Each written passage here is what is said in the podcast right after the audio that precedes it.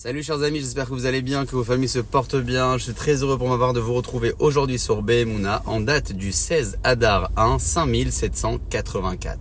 Chaque jour de la semaine, nous disons, à la fin de la prière, le Mizmor Tehelim, le psaume écrit par le roi David, que chantaient les Lévim au temps du Beth Amikdash.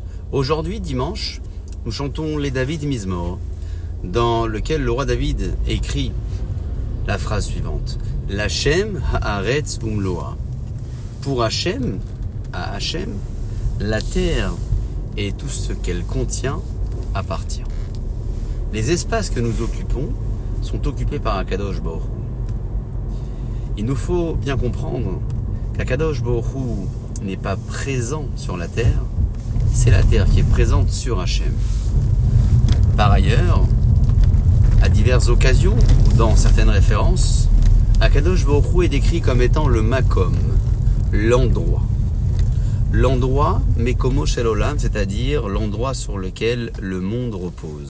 En étant conscient que le monde tout entier, l'univers, les planètes et l'ensemble de toutes les créatures que nous sommes, créatures, espèces humaines, espèces animales, aquatiques et autres, sont créées par Akadosh Baruch mais ne vivent également que parce que Akadosh Borou décide de les alimenter, nous aurons beaucoup plus de facilité à offrir à Akadosh Borou un service conforme avec les moyens qu'il nous a accordés.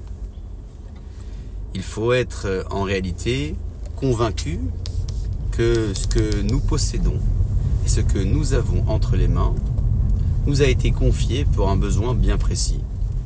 C'est d'ailleurs ce qui répond à la question que de nombreuses personnes se posent quant au fait qu'Hachem ait décidé d'attribuer à certains plus de moyens qu'à d'autres en se plaignant sur leur sort.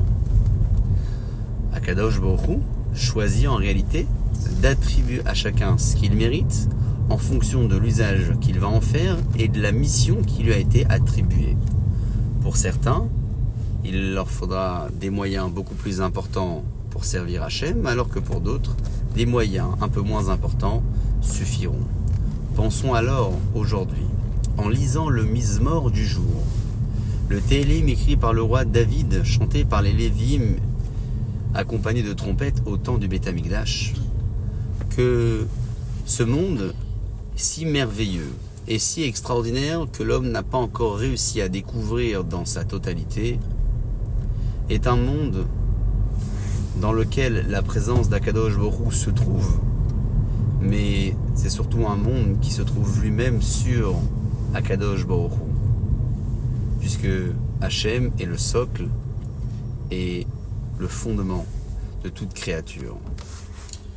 Sur ce, chers amis, je vous souhaite de passer une excellente journée pour vous et pour votre famille, et je vous dis à très bientôt.